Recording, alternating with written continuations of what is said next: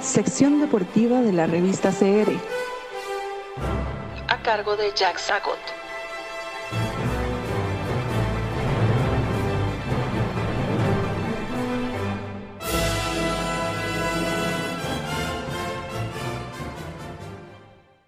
Hola queridos amigos, eh, encantado de estar con ustedes nuevamente en la sección de deportes de la revista. Eh, quería yo hablarles sobre, bueno, sobre fútbol eh, y sobre un momento, sobre un instante, sobre un minuto de la historia del fútbol y de la historia de los campeonatos mundiales que es simplemente un minuto de magia, es un minuto milagroso es el gol que yo considero más bello de la historia de los campeonatos en términos de juego colectivo, como jugada colectiva. Como acción individual, está claro que el más espectacular es el de Maradona, anotado contra Inglaterra en el Mundial de 1986 en México. Eso lo tenemos claro. Está bien, pero eso fue una acción, eso fue una cadenza de virtuosismo de Maradona solo. Eh, luego, eh, pero no, el equipo no intervino como tal, no fue una construcción conjunta del equipo, pero como juego colectivo, como juego conjunto, el gol más bello para mí fue el último gol del campeonato también en México, pero no del del 86, sino el del 70. Recuerden que México es de los países que han tenido dos campeonatos mundiales. Fue el primer país que tuvo dos campeonatos mundiales, el, del 70 y el del 86. Y en el 70 vimos este prodigio, este, yo lo vi chiquitito, estaba, tenía siete años de edad en el 70, en junio del 70, estaba con mi papá sentado en un patio de luz aquí de mi casa, desde esta casa, desde la que estoy grabando al día de hoy este programa, en San Francisco de los Ríos, que sigue siendo mi casa. Teníamos a la sazón un televisorcillo en blanco y negro, eh, muy, muy discreto, muy humilde, aunque ya existía la televisión a colores en Costa Rica.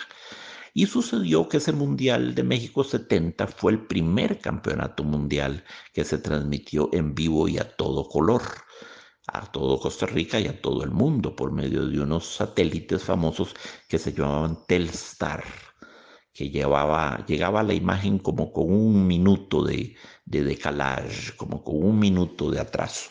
Eran, eh, eso hoy en día es considerado excesivo, ¿verdad? En aquella época se consideraba directo. Em, así que ese fue el primer mundial que vimos en forma directa, que fue transmitido al mundo entero de manera directa por la televisión. Eh, el anterior, aquí en nuestras latitudes, había sido una pelea de boxeo entre Mohamed, Ali y Ringo Bonavena, el gran boxeador argentino, en el 69. Y antes que eso, fue transmitido en vivo también las Olimpiadas de México 68. Y esos fueron los primeros eventos que aquí a Costa Rica por lo menos llegaron transmitidos en vivo. Sabemos que anteriormente había cosas que se habían transmitido en vivo, los, los Juegos Olímpicos este, de, nazis, de la Alemania nazi de 1986, Hitler se aseguró de que fueran transmitidos en vivo a varios países de, de Europa, a algunos países de Europa y por supuesto a toda Alemania eran transmisiones muy, muy deficientes, muy, muy incipientes estaba la tecnología en ese, en ese aspecto, la tecnología por transmisión satelital. Entonces, fue un mundial iniciático porque era el primero que podíamos sentarnos en casa a ver en vivo. Y recuerdo estar viendo con mi papá la final de ese mundial 70 México que la eh, protagonizaron Brasil Italia y fue particularmente dramática porque los dos equipos llegaban ya con dos copas Jules Rimet ganadas. Italia había ganado las copas del 34 y del 38 y Brasil había ganado las copas del 58 y del 62. Eh, entonces la, Copa Jules Rimet quedaba ya en forma definitiva en manos del primer equipo capaz de ganar tres veces la Copa eh, Jules Rimet. Entonces, ah, de, de ahí salía no había más, no había más, salía de ahí. Y la jugada a la que quiero hacer ilusión fue la, fue la que dio origen al último gol de ese partido y último gol del Mundial, por lo tanto. Eh, tuvo lugar en el minuto 42 del segundo tiempo, es decir, ya en las postrimerías del partido. Brasil estaba ganando 3 a 1, estaba bien, bien, bien este, instalado ya en su triunfo, bien consolidado a pesar de que en el fútbol, ¿verdad? It's not over until it's over. Partidos están llenos de sorpresas en los cuales un gol en el último minuto, un accidente en el último instante cambian completamente lo que, lo que parecía que iba a ser inevitable. En todo caso, vamos al gol en cuestión. ¿Por qué hablo tanto de este gol? ¿Por qué lo pondero tanto? Amigos, porque fue un gol milagroso. Fue un gol extraordinario. Tienen que irlo a ver, tienen que buscarlo en YouTube y verlo. Pero verlo no solo el final. No, no, no vean solo el final ahí, con la patada de Carlos Alberto. No, no, no. Hay que verlo desde su origen, desde su génesis, desde que nace el gol, eh, para entender eh, cómo se desarrolla, cómo se va trenzando, cómo se va hilando, cómo va evolucionando. Es un gol que involucró a, mm, a nueve de los once jugadores brasileños. Nueve tocaron el balón, nueve participaron. Hubo un total de trece toques y luego, luego el gol. Todo comenzó con que los italianos estaban atacando a los brasileños, tratando de acortar la distancia de 3 a 1. Eh, y Tostao, que era eh, un delantero brasileño, ni siquiera un defensa, un delantero brasileño se fue atrás, se fue atrás a contribuir con la defensa, despojó a un jugador italiano del balón, o un atacante italiano, lo despojó, lo despojó del balón y devolvió la bola a la posesión del equipo brasileño. Entonces, allá atrás, desde el medio campo, los brasileños empiezan una serie de toques, de toques cortos, de fútbol de toque corto, una especie de pequeña exhibición de fútbol salón, en la que participan Brito, Gerson, Pelé, de nuevo Gerson, y por fin cae el balón en manos de Tostao, perdón, no de Tostao, de Clodoaldo, que era el volante de contención. Clodoaldo se da el lujo de ofrecer un despliegue de nuevo de fútbol salón y dribla consecutivamente a cuatro atacantes italianos. La jugada era riesgosa. Era riesgosa porque estamos metidos en el terreno de Brasil.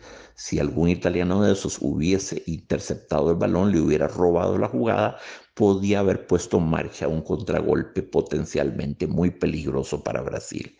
Pero Clodoaldo tira la precaución, tira la cautela por la ventana y se da el lujo de driblar uno tras otro a cuatro jugadores eh, italianos. Fue, fue una pequeña clase maestra, una pequeña clase magistral, una pequeña cátedra de dribbling que Clodoaldo se dio el lujo de ofrecer. Después del cuarto dribbling cede el balón a Rivelino, que como zurdo que era estaba pegado a la franja izquierda, pegado a la línea izquierda. Rivelino avanza un poco y aquí viene el momento en que la jugada pasa. Es el momento de transición en los pies de Rivelino del medio campo al ataque. Rivelino habilita con, pase pegadito a la raya a Jairzinho Yareciño era uno de los delanteros del equipo brasileño, pero Yareciño curiosamente jugaba por la punta derecha. ¿Qué hacía por la punta izquierda cuando Rivelino le mete ese balón pegadito a la raya izquierda? ¿Qué hacía? Bueno, estaba desconcertando a la, a la defensa. Tener al puntero derecho metido en la punta izquierda y ese puntero tan peligroso además desconcierta, disloca, desordena, eh, mm, deja perplejos a los italianos. No esperaban tener a Jairzinho por la punta izquierda. Entonces Jairzinho recibe el balón, al balón admirablemente, hace algunos amagues como de que quiere desbordar o llegar a la línea de fondo, este, aguanta el balón, aguanta el balón, se corre un poquito hacia la derecha y lo que hacen todos los grandes jugadores, aguanta el balón hasta que ya los rivales vienen a encimarlo, hasta que ya los rivales lo cercan, lo cierran, lo enclaustran. Entonces, justo en ese momento, cuando ya captó, cuando ya succionó a la defensa y la trajo, cuando ya imantó a la defensa, ahí le cede el balón a Pelé. Pelé está en el centro, en la, justo en la media luna en la media luna de la entrada al área, al área penal, ¿verdad? Pelé recibe el balón y hace lo mismo, lo aguanta, lo retiene un momentito para sacar a los defensas. Los defensas salen, salen a atacarlo, salen a acercarlo, salen a quitarle espacio para que a Pelé no se le ocurra meterse driblando en el área. Pelé aguanta el balón, deja que los italianos lo encimen y se libera del balón cuando ya los tenía justo encima. Pero se libera de qué manera? ¿De qué manera, amigos? ¿Qué pase? ¿Qué pase el que pone? Pelé está ahí en el centro, toda la jugada evolucionó por la izquierda, el, fútbol salón atrás, eh, Rivelino pegado a la izquierda, el pase para Yersiño recostado a la izquierda, Pelé que ahora recibe al centro, la jugada empieza a moverse hacia el costado derecho, Pelé siente, intuye, adivina, es exactamente como tuviera voz en la nuca, porque no se ve que Pelé vuelva a ver. Pelé no hace una seña, no vuelve a ver, no, es, es, inexplicable, es casi, es casi paranormal, de veras es como si tuviese ojos en la nuca, pone un balón adelantado, suavecito, tocadito con la cara interna del pie, un balón sesgado, cruzadito hacia la derecha, abierto hacia la derecha, y con un, sentido del timing, un balón preciso, eh, un balón raso, eh, un pase raso eh, que sale aguardando la subida del lateral derecho Carlos Alberto que venía embalado a toda carrera desde atrás desde atrás porque era defensa lateral derecho, corrió solo todo, toda, toda la banda, mientras todo lo demás sucedía por la izquierda, Carlos Alberto solo sin marca corrió por la banda derecha, los, los italianos se equivocaron y se fueron todos del lado izquierdo, porque toda la jugada de Brasil sucede del lado izquierdo y resulta que la amenaza real estaba a la derecha, que la dejaron desguarnecida.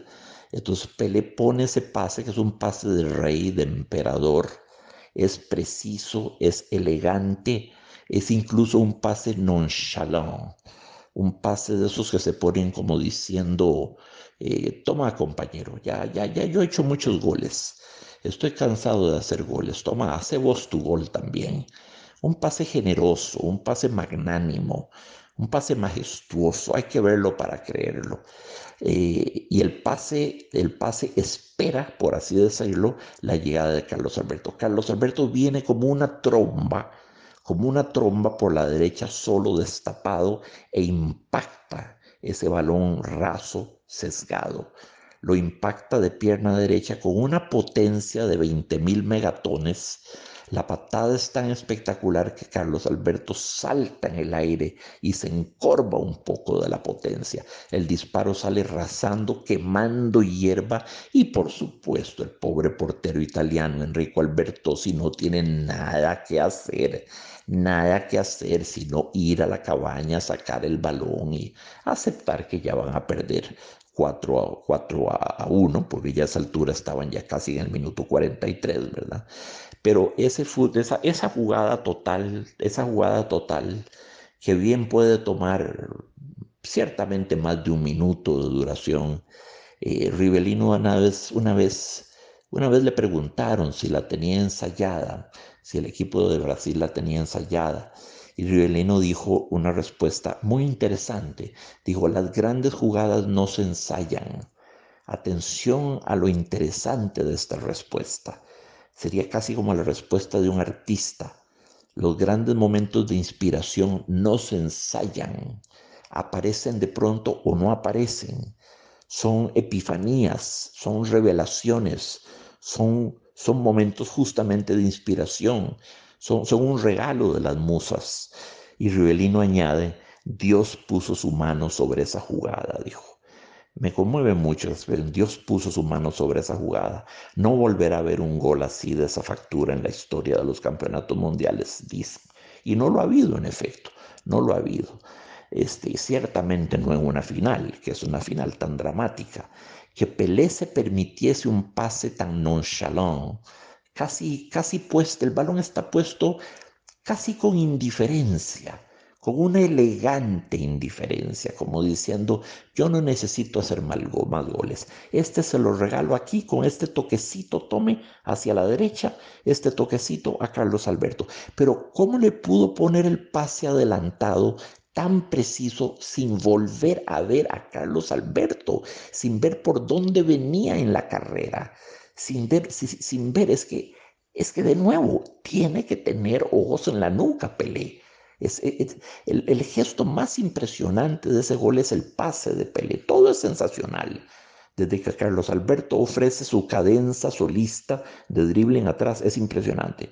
Pero el pase de Pelé es simplemente un pase royal, es, es, real, es, majestad pura, es, de la realeza.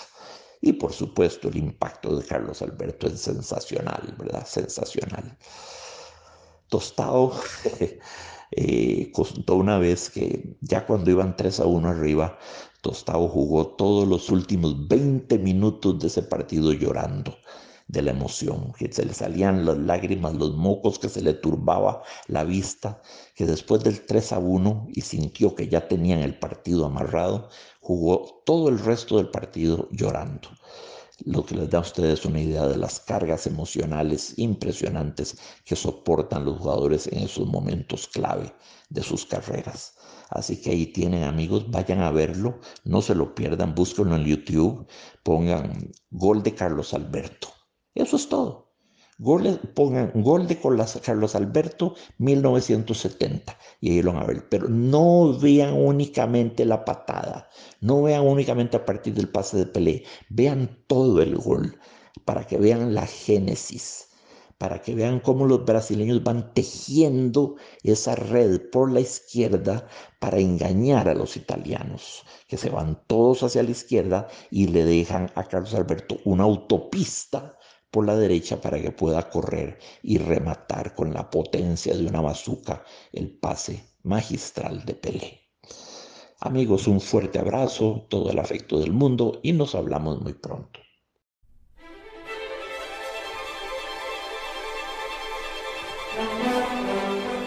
Estamos en Facebook, Instagram, Twitter, LinkedIn, Spotify y Anchor como la revista CR. Difundimos su opinión.